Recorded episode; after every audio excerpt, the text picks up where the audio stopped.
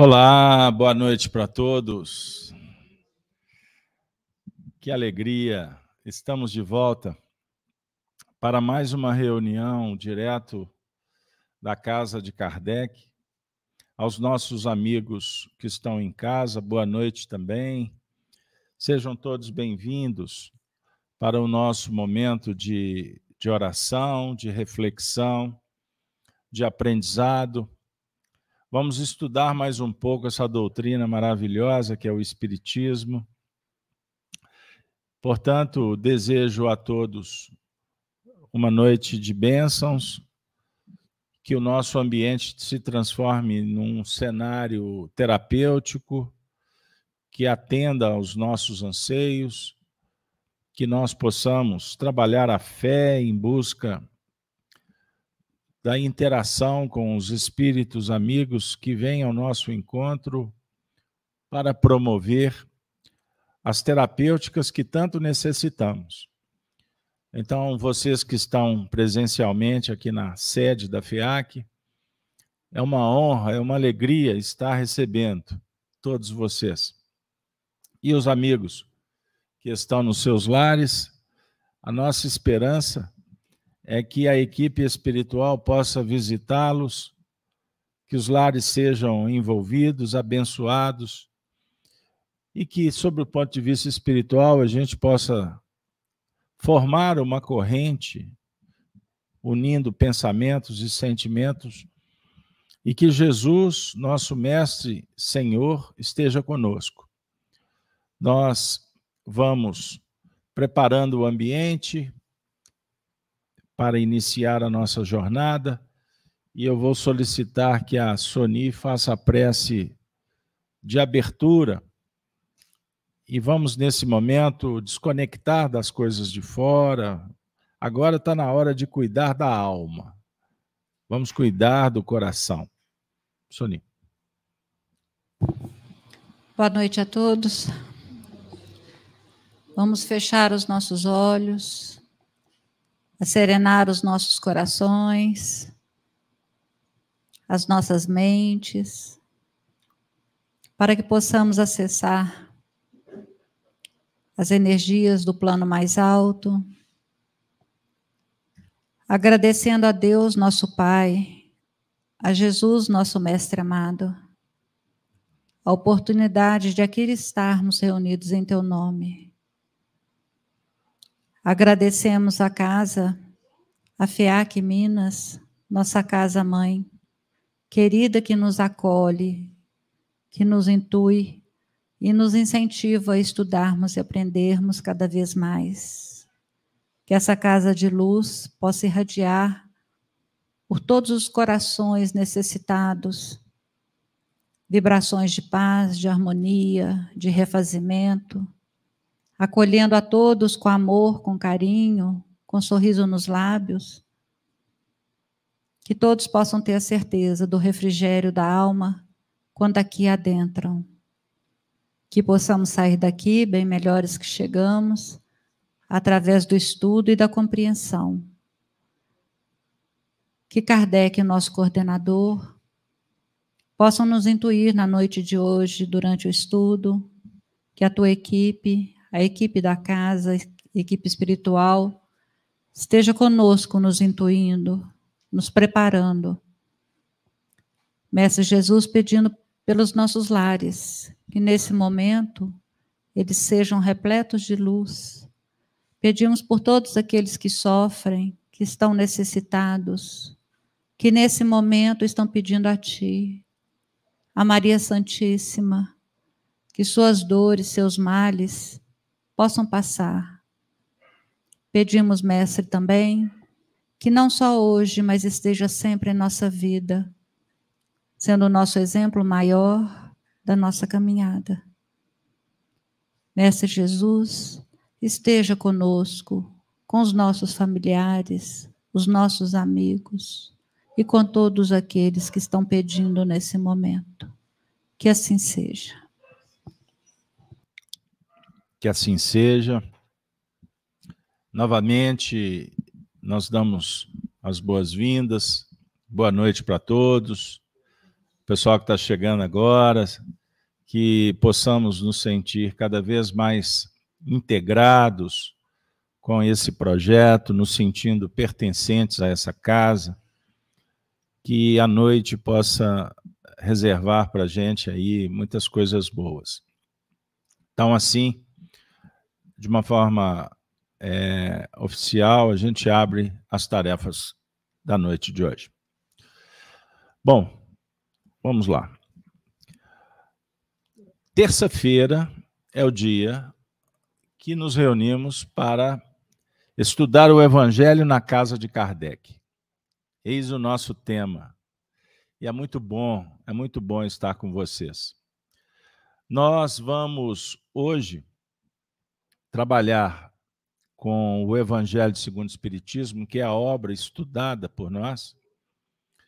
É, vamos trabalhar hoje com o capítulo terceiro. Há muitas moradas na casa de meu pai. Nós vamos é, trabalhar com o tema Causas das Misérias Humanas. E nós vamos convidar a nossa companheira Denise que possa fazer a leitura do item 6 e 7 e, na sequência, a gente dá prosseguimento aos comentários em torno da mensagem. Eu peço que vocês é, todos possamos juntos prestar atenção na leitura. Vamos desconectar com as coisas de fora. Agora está na hora de cuidar da alma. Denise, por favor, a leitura.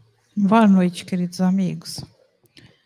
Então, capítulo terceiro do Evangelho segundo o Espiritismo. Há muitas moradas na casa de meu pai. Destinação da terra, causa das misérias humanas.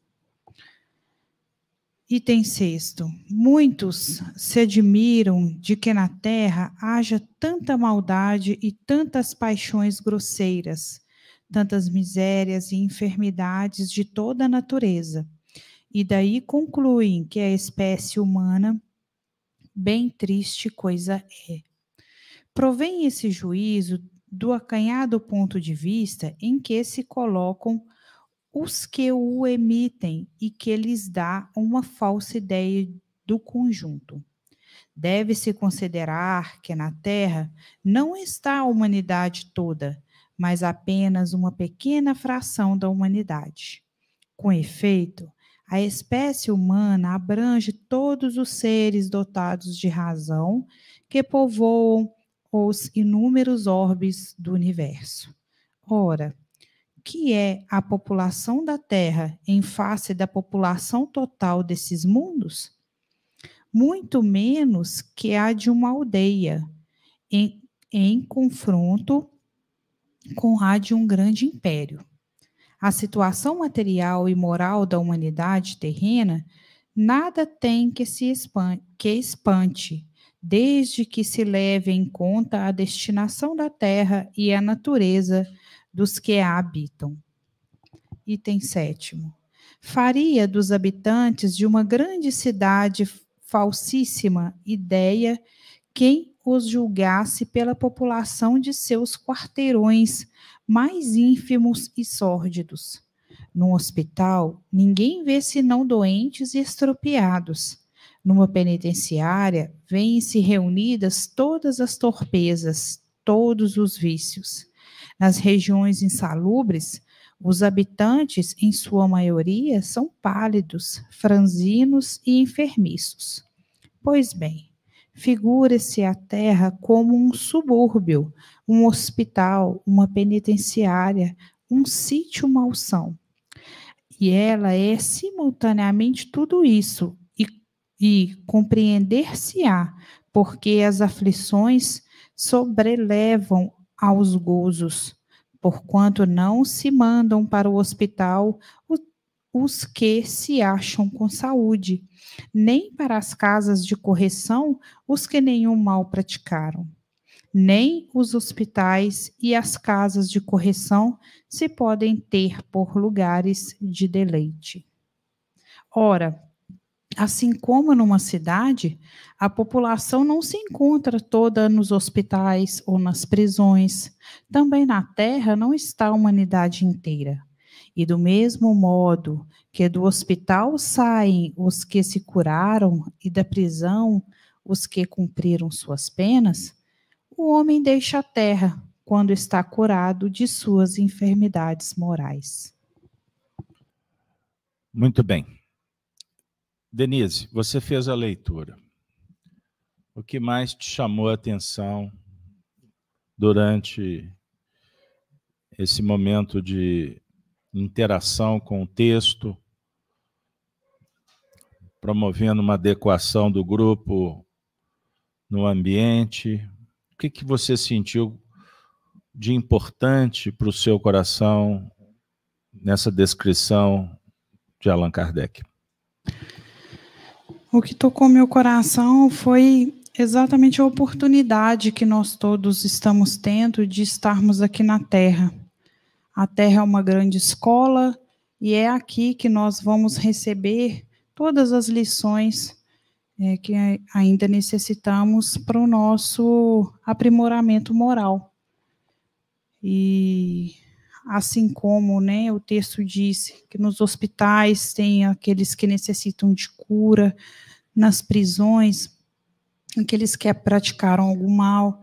Então, na terra, somos todos espíritos ainda vacilantes e que cada um recebe de acordo com a sua necessidade. Outros em maior grau e outros em menor, em um grau menor. É? Então, é uma oportunidade de crescimento. Sony, vamos na sequência. É, né? o texto nos convida a meditar, principalmente porque é, nós, na, na nossa visão ainda pequena, entendemos que só a Terra é habitada. Por que nós estamos aqui? Por que nós estamos aqui agora, nesse momento? Cada um tem sua história, cada um tem seu livro traçado, né? sua história de vida cada um tem sua necessidade. E a Terra é o planeta que nos coloca em trabalho de tudo isso que nós necessitamos. Eles nos dá, nos dá a oportunidade de trabalharmos para que nós possamos refazer tudo aquilo que nós temos necessidade. Então, é o grande laboratório, a grande escola, o grande aprendizado é quando nós damos o primeiro choro, quando nascemos, quando reencarnamos ou quando nos propomos a reencarnar. Porque nós sabemos que nós vamos voltar mais e mais vezes para que esse aprendizado continue. A Terra é que nos acolhe num mundo de transição, num mundo é, é, que nos dá a condição de sermos melhores, basta querermos. A cada dia que a gente levanta, a gente sabe que é uma página em branco, e que nós podemos fazer de tudo. O que a gente vai escrever nela, o que a gente vai registrar nela, vai depender de nós mesmos. Então, amanhã, ou quem sabe, saindo aqui da reunião, a gente já sai com outro pensar de como eu vou fazer essa caminhada benéfica para o meu espírito. Como que eu vou me transformar daqui para frente? Será que eu realmente estou vindo aqui para aprender alguma coisa? Eu preciso ainda aprender alguma coisa? Se nós estamos reunidos nesse momento, foi por conta de que Jesus permitiu que nós nos reunirmos como irmãos fraternos que somos, para que nós possamos aprender um pouco mais o que é essa oportunidade de reencarnarmos na Terra. Então, nós temos que agradecer, primeiramente, e depois trabalharmos da melhor forma que a gente conseguir, para que a gente possa se tornar um pouquinho melhor. E isso depende de nós, da nossa consciência. E a consciência a gente sabe que registra as leis de Deus. Então é nela que nós vamos buscar tudo aquilo que necessitamos para essa caminhada aqui, de evolução, de crescimento. Muito bem. O tema Destinação da terra. Causas das misérias humanas. Então, o próprio, o próprio título já dá o, a dica dos nossos objetivos nesta noite. Se a Terra tem uma destinação, que destinação é essa? Estou chegando agora no Espiritismo, Marcelo. Eu não fui informado que destinação é essa. É, eu gostaria que você comentasse sobre esse primeiro tópico. Boa noite a todos. Muito bom ver a casa cheia, né? O pessoal está feliz vindo para cá. Isso é muito bom.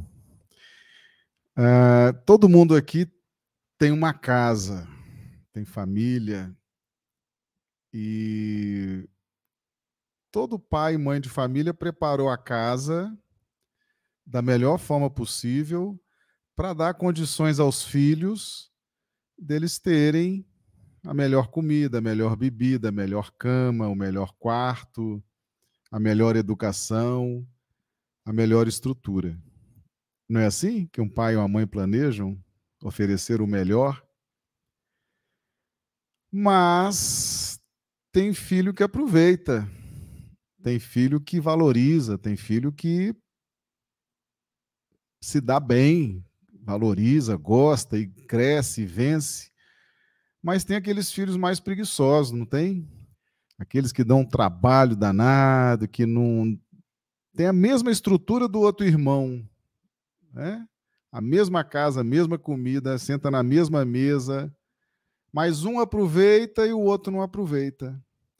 Um valoriza, o outro não valoriza. É? Um agradece o pai e a mãe, o outro xinga o pai e a mãe. Né?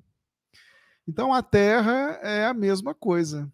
Jesus é o governador desse planeta, é o construtor desse planeta, e ele recebeu do Pai essa família numerosa de 30 bilhões de seres né, na faixa hominal, e ele oferece as mesmas condições para todos.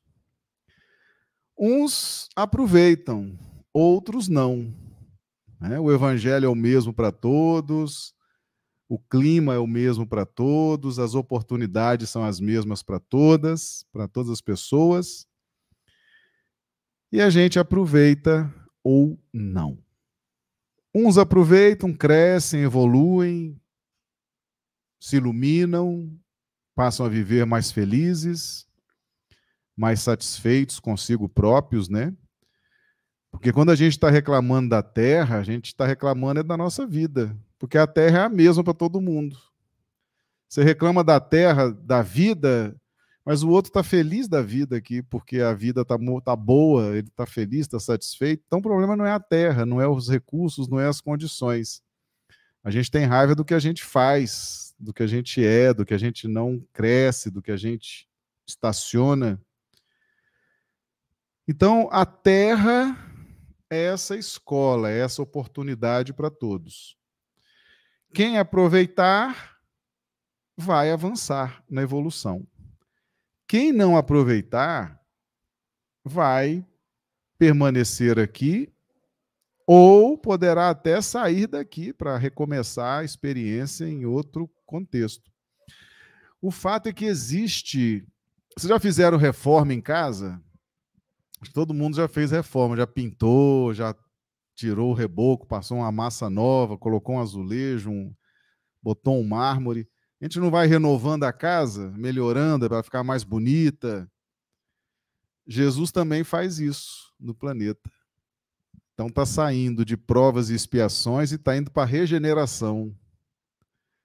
Vai tudo melhorar aqui no planeta. As condições todas vão ficar melhor né? Como se fosse uma reforma que a gente faz na casa da gente. Muda tudo para ela ficar melhor, ficar mais interessante. Só que muita gente não vai aproveitar essa reforma, né? não, não vai se qualificar para viver num ambiente melhor. Então, é esse, esse paralelo que a gente faz né, dessa grande casa, dessa grande escola, é, é bem parecido com a casa da gente. Uns filhos aproveitam, outros não, né? Uns valorizam, outros não. E a gente tem que estar no time dos que valorizam, dos que querem crescer, do que estão aproveitando das oportunidades. Por exemplo, vocês vieram hoje para a casa espírita. Estão aproveitando a oportunidade, né? Um país que existe casa espírita. A doutrina espírita é toda em português, né? Os livros todos em português. Quantas pessoas gostariam de ter essas luzes chegando para si, né? E vocês já estão valorizando isso, já estão entendendo a importância disso e já vieram para cá. Muitos ainda não não despertaram, né? Por isso que tá aqui na internet, ver se acorda mais gente, né? Milhares de visualizações, likes para chamar a atenção para essa maravilha que é o evangelho e a doutrina espírita. Mas tudo tem um projeto, tem um tempo, e aqueles que aproveitarem, que crescerem, vão avançar. Outros vão ficando pelo caminho. E a vida é assim. É igual a casa da gente. Uns filhos crescem, evoluem, avançam, outros ficam mais tímidos, né, mais receosos. A humanidade é assim também. Bom. É, Denise, como é que está o chat aí? O pessoal está participando aí também, não está? Sim, eu agradeço a presença dos nossos amigos, é, o Valfrido, a Kátia, a Paulette, tantos irmãos aqui conosco essa noite. Nosso abraço fraterno. Sim, o Valfrido fez um, um comentário, né? Nós estamos comentando aqui sobre escola, então ele disse: somos todos aprendizes. Né? Ele agradecendo, né? Obrigado, Jesus, obrigada, meu Deus. Né?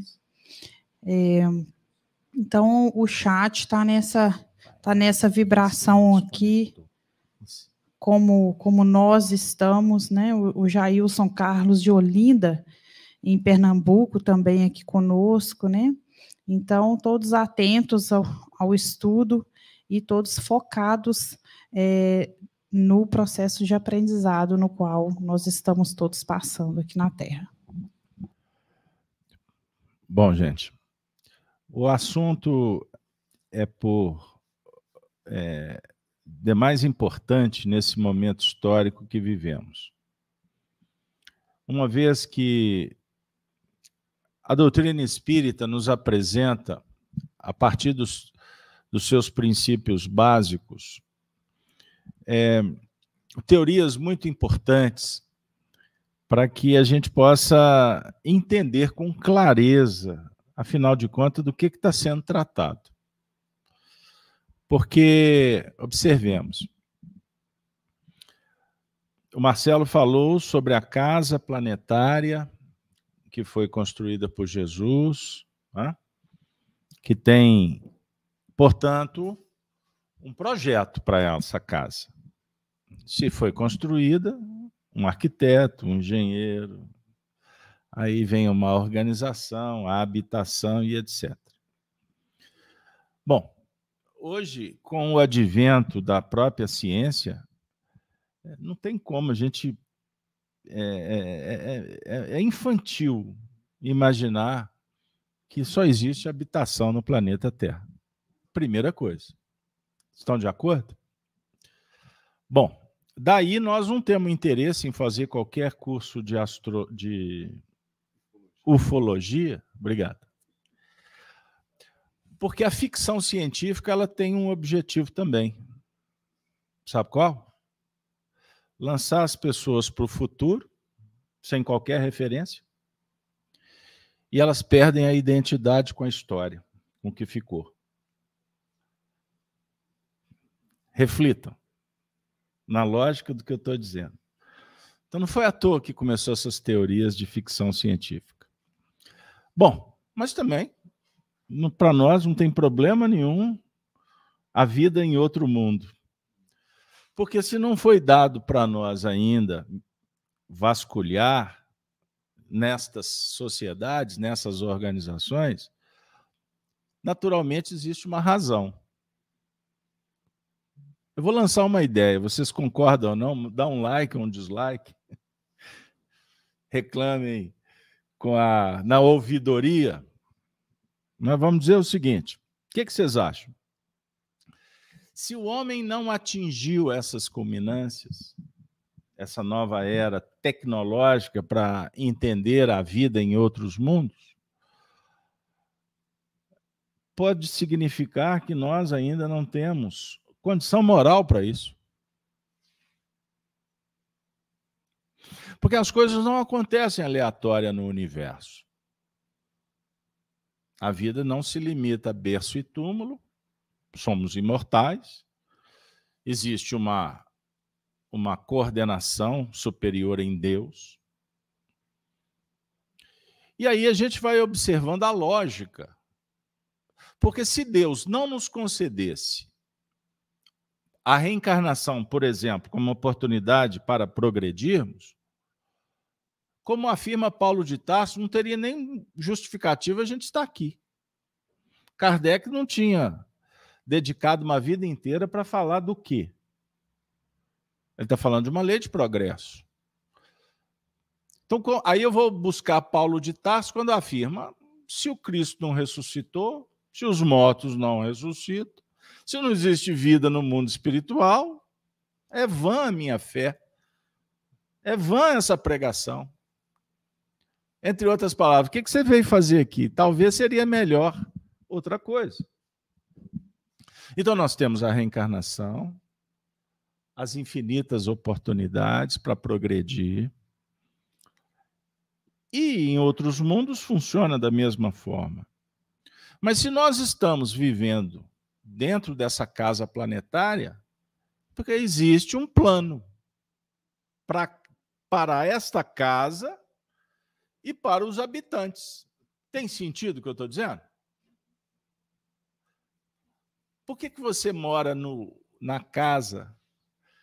Por que, que você está naquela família? Então, por quê? Porque se não tiver um porquê, eu repito, o evangelho é conto do vigário. Mediunidade é alguém inventou. E olha que inventaram durante toda a história humana, os espíritos se comunicando. Jesus é o maior símbolo de mediunidade, de conversar com os espíritos, de usar os dons para cuidar, para curar. Não foi isso que aconteceu? E filosoficamente, todas as revelações, todas as escolas filosóficas que trouxeram religiões e os primeiros diálogos em torno da ciência Entendam isso. Tiveram fenômenos mediúnicos também, tiveram muitas coisas importantes. Mas com Jesus, a humanidade atinge a culminância de um poder que está para além das possibilidades humanas, inclusive em nível de compreensão.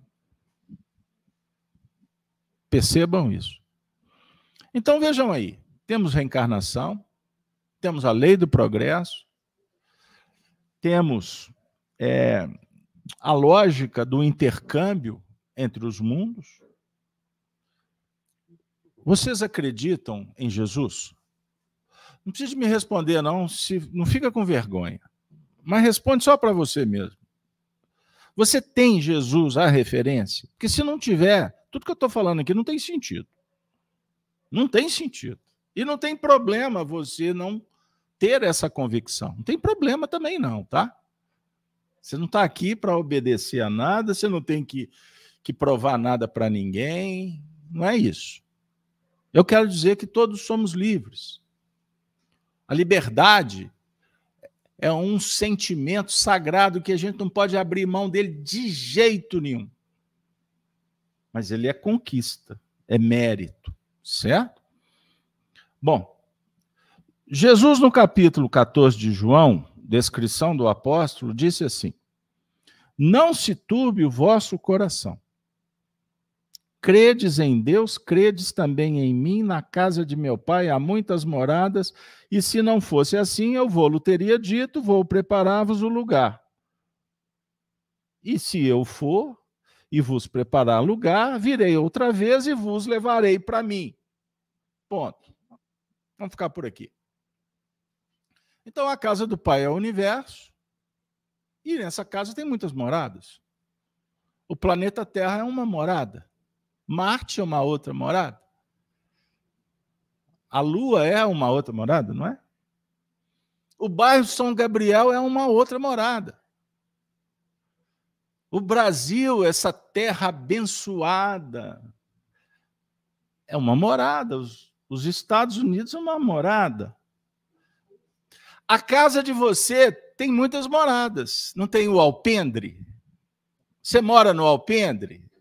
Não, você passa pelo alpendre. O pessoal nem sabe o que é alpendre.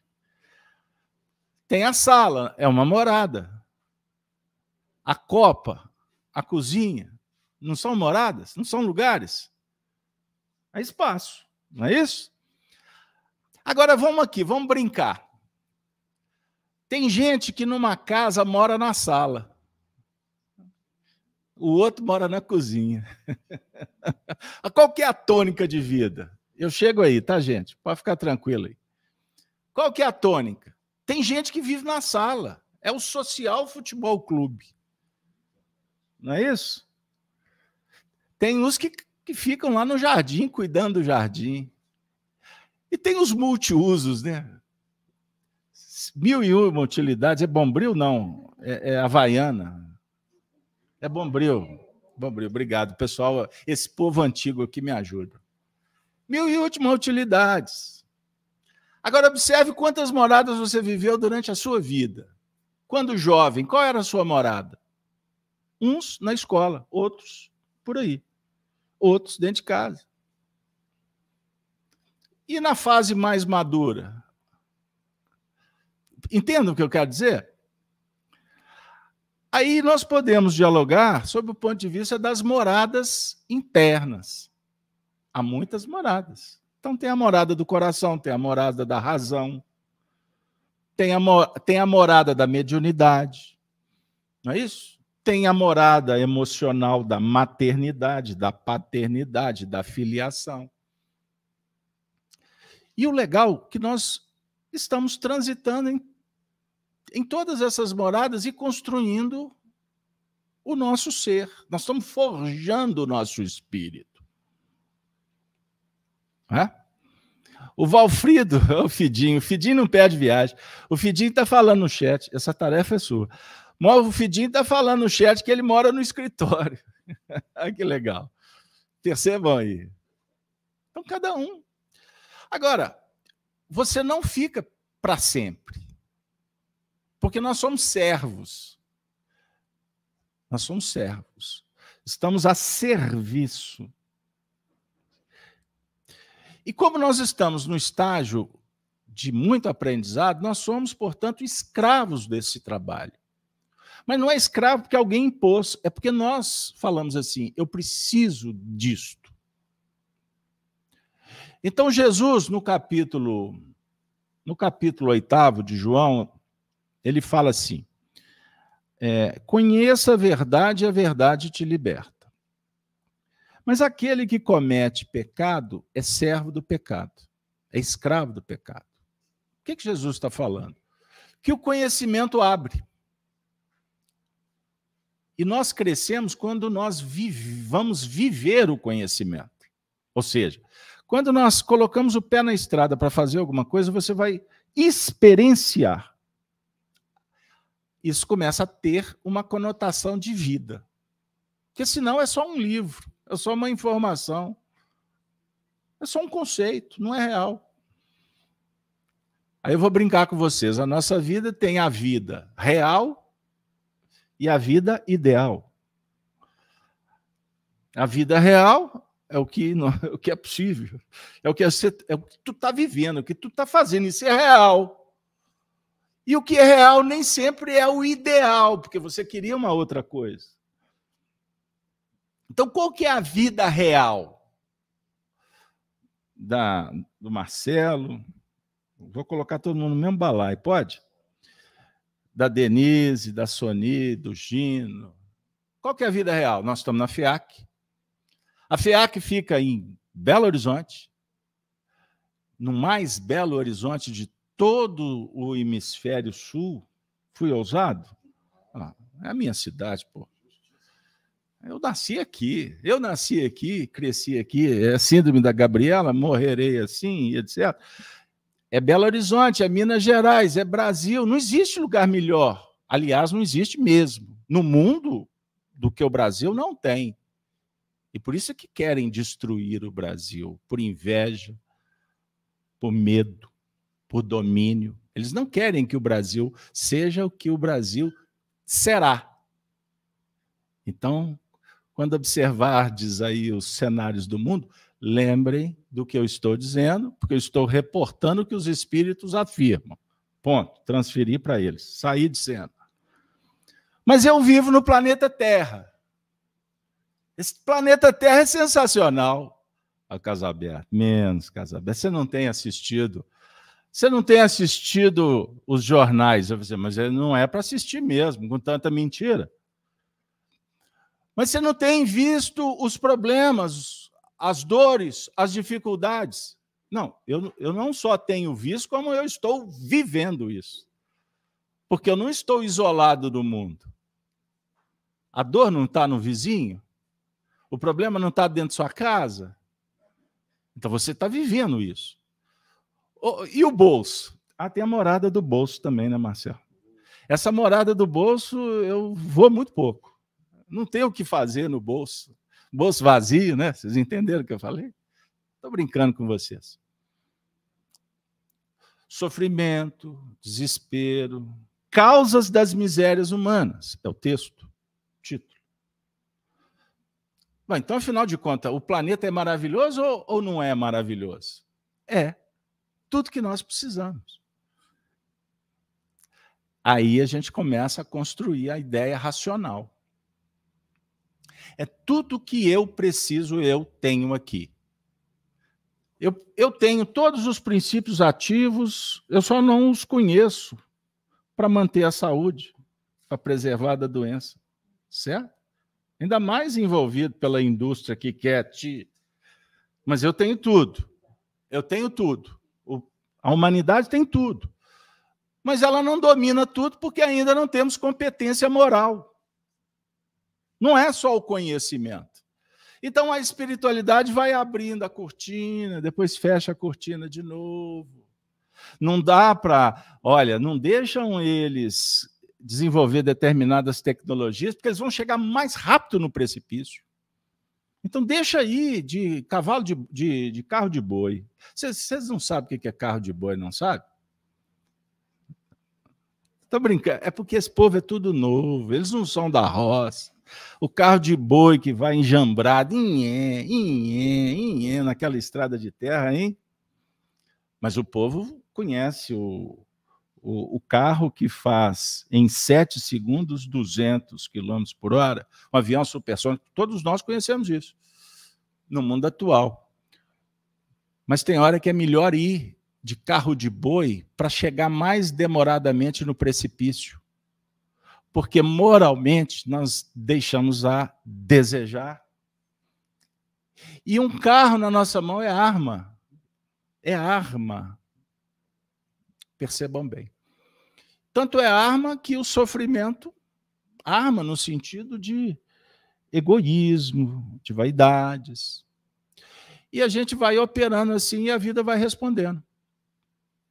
Porque nós somos conhecidos nesse universo todo pelo, pelo perfume que você passou e chegou bonitinha na festa, aquele vestido. Não, não, o universo não te conhece assim. O universo te conhece pelo que você pensa, pelo que você sente, pelo que você irradia, pela sua frequência. O mundo te conhece assim. Os homens não, porque os homens estão embotados, porque os homens não conseguem ver nem a si mesmo e julgam que estão vendo o próximo, mas é um campeonato de fantasias e máscaras. Então, eu não me conheço, eu não conheço o outro. Mas eu quero exercer um poder para dominar o outro e o outro também disputa para reger o meu destino. E dentro desse cenário de muitas confusões, naturalmente, dor, doença. O desespero quando alguém vai embora. Um ente que desencarnou. Não, não dói? Me dói, dói, dói, dói, dói muito. Por que, que dói? Porque nós somos apegados. A nossa visão é, é, é, é, é curtinha. Eu não consigo ver que aquele que foi ele só mudou de estação. Lá na frente eu vou encontrar com ele. Ah, Casalberto fala assim, é tão bonito, né? É poético. Mas você não sabe que desespero que é viver sem ela. Por que o desespero? Porque somos apegados. Porque somos egóicos. O outro é peça que faz parte do meu jogo. Sabe aquele, aquele bibelô um bibelô tem isso, Dessoni? Ainda existe? Bibelô. Tem, sabe aquela coisinha que você coloca na cristaleira lá? Não abre mão de jeito, não desencarna, aí volta. O copo de cristal tá, tá roxo de tanta sujeira. E tá lá o espírito tomando conta do copo de cristal. Outro dia chegou um. um eu estava na casa de uma pessoa e lá tinha uma coleção de disco de vinil. E de repente eu estou observando que tinha uma entidade espiritual sentada do lado da pilha de disco. Eu falei assim, mas eu não conseguia associar. Eu vi a pilha de disco e vi o espírito sentado lá. O tempo passou e, a, conversa vai, a conversa vem, e eu estou assim, gente, um, eu não posso falar para o povo que tem um espírito lá da pilha de, de disco, porque senão sai todo mundo correndo de dentro de casa. Até que, no final, eu perguntei mentalmente: assim, meu amigo, o que, que tu está fazendo aí, tomando conta dos meus discos? Ah, os, aí que eu entendi. Então, os discos são. Eu falei assim: toma conta mesmo, porque está valioso o disco de vinil. O povo está comprando disco de vinil de volta. Toma conta. Brincadeiras à parte. Continuei a conversa, eu fui descobrir que a dona da casa era uma viúva e aí, lá no meio da conversa, ela começou a falar do marido, porque quando eu fechei o, o circuito com ele, ela logo, logo lembrou do marido. Eu falei assim, entendeu a nossa conversa, deixa eu. E lá na frente ela começa a contar a história do marido, aquela coisa toda, até que eu fiz uma pergunta. Ah, não ia perder a viagem. Ele gostava de disco, não gostava? Amava! Adorava os discos. Você vai assim, fechado, eu e você. Eu só não vou dizer que tu tá aí. Se eu fosse você, cuida dos discos, mas não fica muito tempo aí, não. Bota esses discos para rodar e vai procurar alguma coisa de importante. Lógico, com todo respeito, porque se ele está ali tomando conta do disco, o disco é precioso. E nós não estamos no mundo para tirar a ilusão dos outros. Nós não estamos. Então, gente, eu levei para um outro terreno mais mais light, mais tranquilo, porque o assunto por si só ele já tem um colorido difícil, que miséria, miséria humana. E nós estamos nos deparando com misérias o tempo todo, a começar pelas nossas. Você sabe qual é o significado de miséria? Estado de enorme sofrimento, infelicidade, desgraça, estado de carência absoluta de meios de subsistência, indigência, penúria, e aí vai listando. E nós viemos para a casa espírita porque estamos interessados em resolver ou não as nossas misérias. Porque se é penúria, se é carência, qual de nós que não temos o nosso nível de carência? Os vazios existenciais, os conflitos. Então, estamos aqui para receber uma dica. A dica que os bons espíritos estão nos envolvendo e que tudo que está acontecendo para nós é valioso e que nós precisamos de sermos gratos. Mas ser grato ao sofrimento, começa a olhar como oportunidade, não algo que você não mereça. Porque tudo é passageiro. E se tem alguém te cobrando, ele se sente credor. Ele não sabe por quê, mas ele não sai do seu pé. Tudo que você fizer nunca vai ter valor, não é assim? Por que será? Então a gente já começa a ter algumas dicas. Boa coisa a gente não fez. Porque ele é uma boa pessoa, olha como ele trata o outro com tanto carinho. Comigo é que tudo é diferente e eu nunca fiz absolutamente nada para merecer. Aliás, eu faço tudo para que seja diferente e não muda. Então aí a gente começa a entender o porquê Kardec fala sobre as causas anteriores das aflições atuais e que nós pedimos para vir para esse planeta.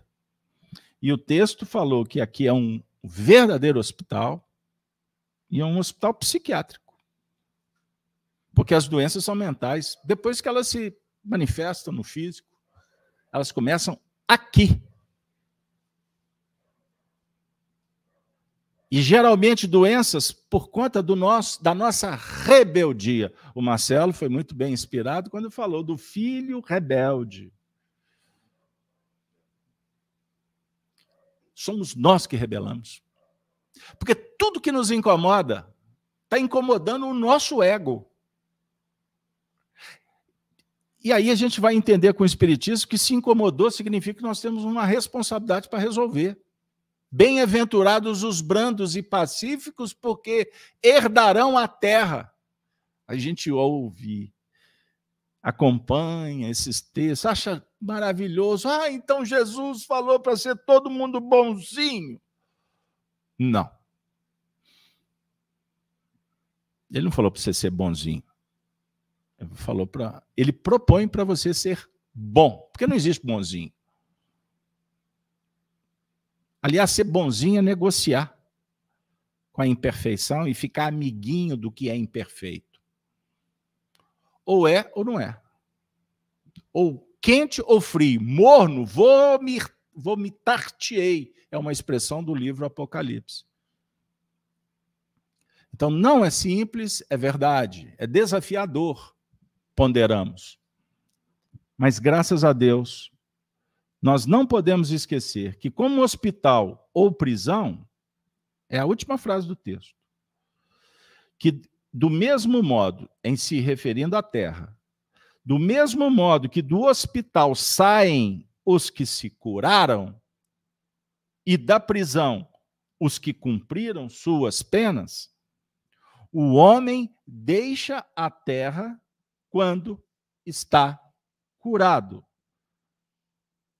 de suas enfermidades morais. Concluo. Só vamos deixar a terra quando curarmos as enfermidades morais. Ah, eu tinha esperança que eu ia deixar a terra. Sim. Quando você arar a terra, você preparar essa terra e essa terra, como o Brasil se tornar um celeiro de bênçãos Olha que símbolo extraordinário o nosso país. O, o, Brasil tem a missão de ser o celeiro do mundo e vocês já estão assistindo isto. Vocês já estão constatando isso e ainda é pouco. Vai ser muito mais. Agora, não, é, não são só os grãos para alimentar corpos. Porque o que vai envolver os grãos que alimentam o mundo vai ser o revestimento do evangelho, da moral, que é o grande desafio que o povo brasileiro vai fazer, porque é missão delegada por Jesus. E é lógico que eu concluo dizendo: se é missão delegada por Jesus é trabalhosa.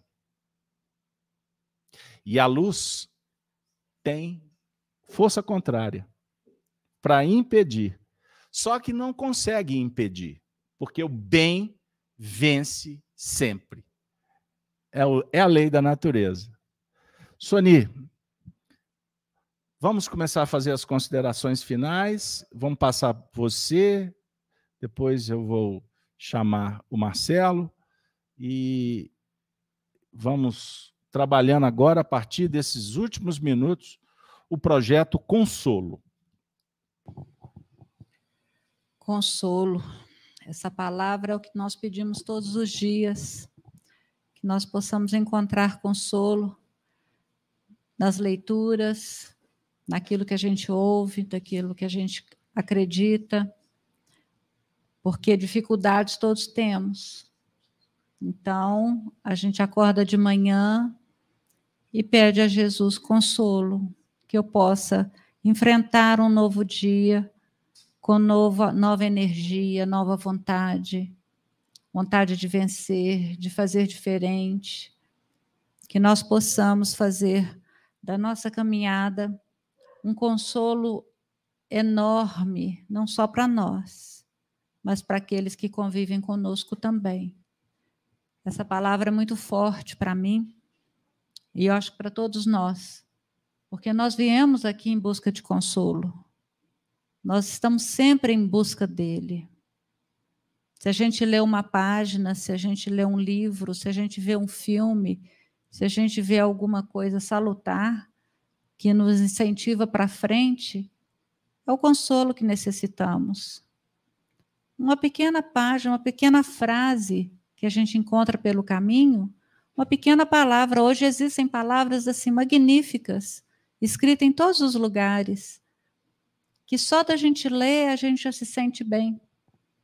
Então, quando Jesus nos colocou aqui, nos deu essa oportunidade de re reencarnarmos, quando Deus preparou esse planeta maravilhoso e esse lugar para nós, que essa morada prometida por Jesus, ela foi moldada de acordo para cada um de nós.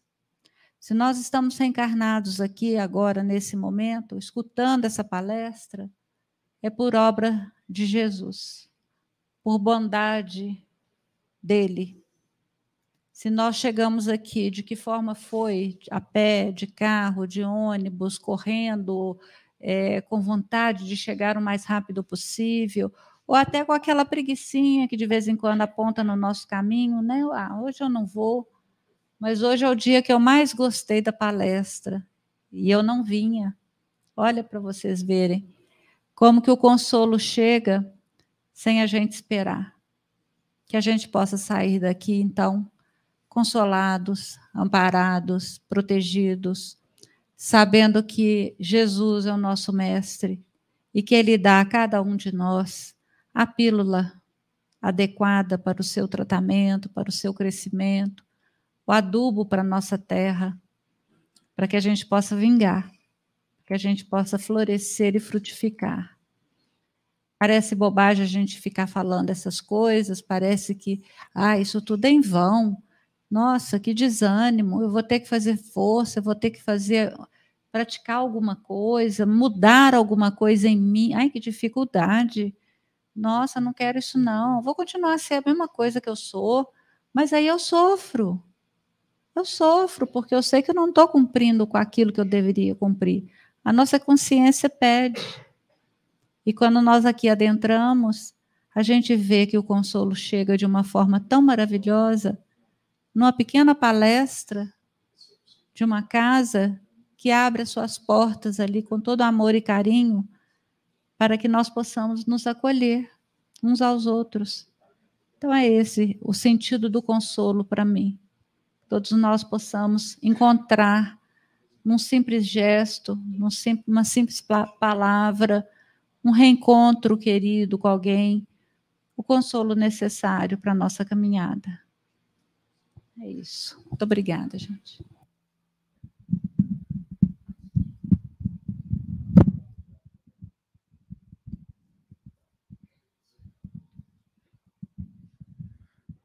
Bom, meus amigos, acredito que todos vocês vieram aqui hoje para aprender a arte da felicidade, não é? A ciência da felicidade é a caridade. A caridade é a ciência da felicidade. O Evangelho segundo o Espiritismo eu, eu achei muito interessante a honestidade de Kardec, que ele, como codificador da doutrina espírita, ele poderia ter levantado a bandeira, né? Fora do espiritismo não há salvação. Afinal, ele era o codificador. Era natural que ele puxasse a brasa para a sardinha dele, né? Mas é, ele é tão honesto, tão sábio, que ele falou: não é fora do espiritismo não há salvação, é fora da caridade. A caridade é a ciência da felicidade. Você chegou aqui deprimido, ansioso, angustiado, com alguma dessas carências espirituais, busque fazer a caridade. Mas a caridade é uma ciência, porque ela produz felicidade. E essa ciência precisa ser estudada, precisa ser compreendida. O que é a caridade? A, a caridade material? A caridade moral? A caridade de suportar, de tolerar? A caridade de prover? Tem tantas formas de fazer a caridade. A caridade de ensinar. Quando a gente pratica a caridade, a gente desonera o psiquismo. Deus nos criou de tal forma que ao praticar a caridade a gente abre um sorriso, a gente fica leve, a gente fica feliz. Então, três ou quatro capítulos do Evangelho segundo o Espiritismo trazem detalhadamente a ciência da caridade.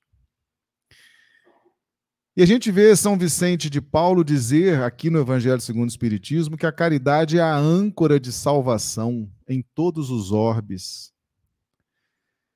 O negócio apertou na sua casa, faça caridade.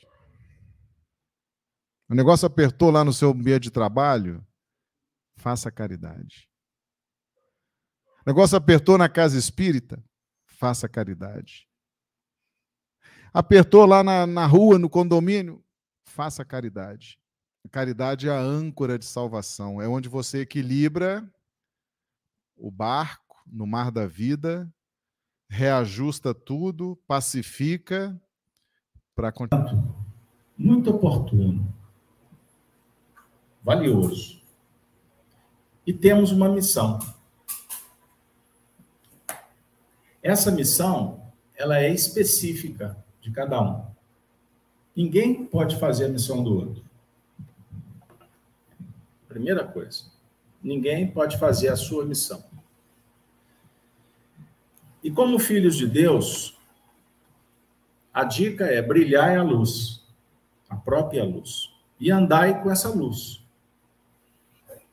Porque se somos conhecidos pela frequência que emitimos, pela irradiação que deixamos pelo caminho, nós temos que entender qual a qualidade dessa luz. O que de bom estamos fazendo. Então, em nível pessoal, individual, lembra-te de uma coisa. Um dos momentos mais extraordinários para um filósofo é a solidão. Então, quando você estiver só, pense que esse momento é solene para ouvir Deus. Fazer um exame, uma avaliação do que, que tu andas fazendo. Entendam isso. Então, nós temos que entender qual é a nossa tarefa consigo mesmo. Um dia você vai deixar essa terra. E você não vai levar mulher, filho, papagaio, marido. E graças a Deus, nem o boleto você não vai levar. você vai sozinho. Sabia disso? Mas não fique preocupado, porque você não vai ficar sozinho. Sozinho, sozinho, não. Nós sempre teremos uma boa companhia. Mas a ideia não é essa. Ou seja, você está caminhando pela vida, tendo a oportunidade de conhecer e conviver com pessoas. E isso passa. Daqui a pouco, não mais. A ideia é essa.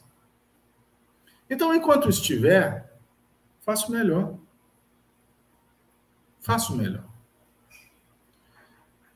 Nós estamos com um coração amigo presente, que é um irmão de um grande amigo nosso que esteve aqui. Não vou dar o nome por razões éticas. E depois ele voltou, nos abraçou dizendo: como foi importante um dia ter sentado naquela cadeira. Hoje, no mundo espiritual, estou fazendo uma revisão de conceitos do que eu fiz. E eu fui espírita. Eu bebi dessa fonte. Quer dizer, eu tinha mais conhecimento que muita gente pelo planeta fora. Isso tem um peso. Então, nós estamos tendo essas, essa informação. Então você nunca mais será o mesmo sabendo que a morte não existe. E que os entes que amamos estão em algum lugar, possivelmente nos esperando. Não necessariamente vamos encontrar com todos instantaneamente. Mas eles vivem em algum lugar. E você também vai continuar vivendo em algum lugar. Então, enquanto estamos aqui, vamos fazer o melhor.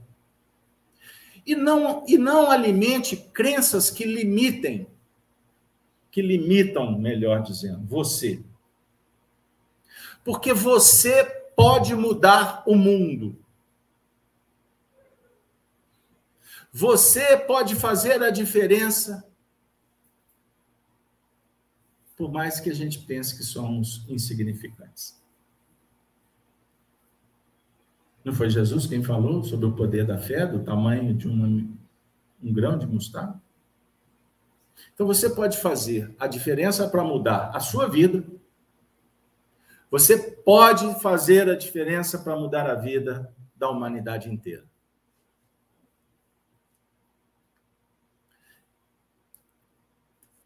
Você sabe que quando você coloca uma açúcar, tira, abre o pote de açúcar e coloca sobre a mesa. Daqui a pouco vai aparecer formiguinha, não vai?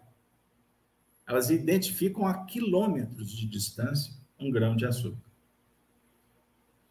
Isso indica que o mundo é regido por afinidades, por interesses, por busca e resposta.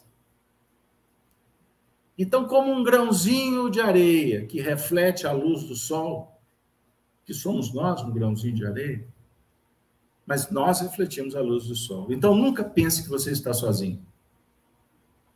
E que se você é uma pessoa que está buscando ser íntegra, ser honesta, ser virtuosa, saiba que daqui a pouco alguém interessado nessa luz vai se aproximar da sua vida. E você não mais será um, serão dois. Daqui a pouco serão muitos. Lembra daquela música? Lembrei aqui agora, Roberto Carlos. Aquele menino que saiu e daqui a pouco eram milhões. Estão lembrados? Eram milhões que sonhavam por um mundo melhor.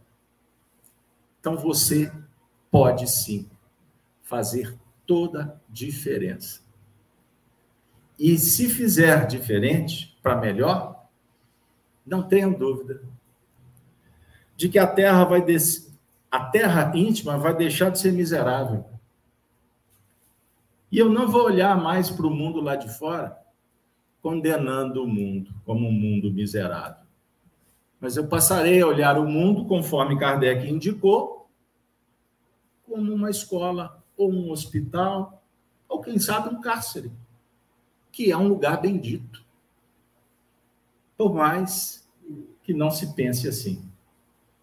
Por mais que se discuta o tema, todos os lugares são de Deus. Aonde houver um ser respirando, Deus está presente. Cada um segundo suas obras. Vamos fazer uma obra que nos deixa com mais tranquilidade, podendo repousar a cabeça e dizer muito obrigado, Senhor. É o que eu desejo para todos vocês. Vamos encerrar? O presente foi distribuído. A causa é nobre.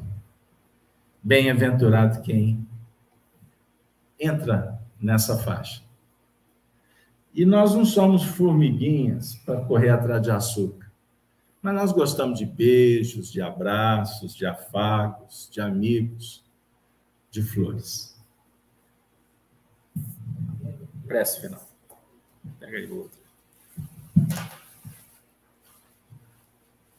No silêncio do nosso coração, nós vamos agradecer a Deus por esta noite, por tanto ensinamento, rogando-te, ó Pai, rogando-te, Mestre, que nós tenhamos bom ânimo, coragem para passarmos pelas provas das nossas vidas, sejam quais forem essas provas, possamos seguir firmes, fortes, confiantes, que tudo passa e o que chega é valoroso, porque serve para o nosso aprendizado. Que esse amor que sentimos nesse momento, essa luz que se propaga nesta casa, neste momento, nós rogamos que os nossos amigos espirituais e os nossos irmãos encarnados que recebam como nós todo esse magnetismo, todo esse amor que sentimos nesse momento. Onde houver sofrimento, onde houver dor, onde houver ranger de dentes, que o consolo possa chegar, que o amparo possa chegar, que os corações e as mentes sejam iluminados pelo amor e pela luz. Obrigada, Deus, por tudo que recebemos. Que nós possamos sair daqui renovados na nossa fé, na nossa coragem, no nosso bom ânimo. E com quem cruzarmos, que possamos doar o nosso melhor. Ainda temos muita escuridão em nós, mas estamos nos esforçando para que a nossa luz própria possa brilhar. Obrigada, Jesus. Obrigada, espiritualidade amiga, que assim seja. Queridos amigos, obrigada pela presença até terça-feira que vem, todos nós possamos sair dessa casa em paz e em segurança. Que assim seja.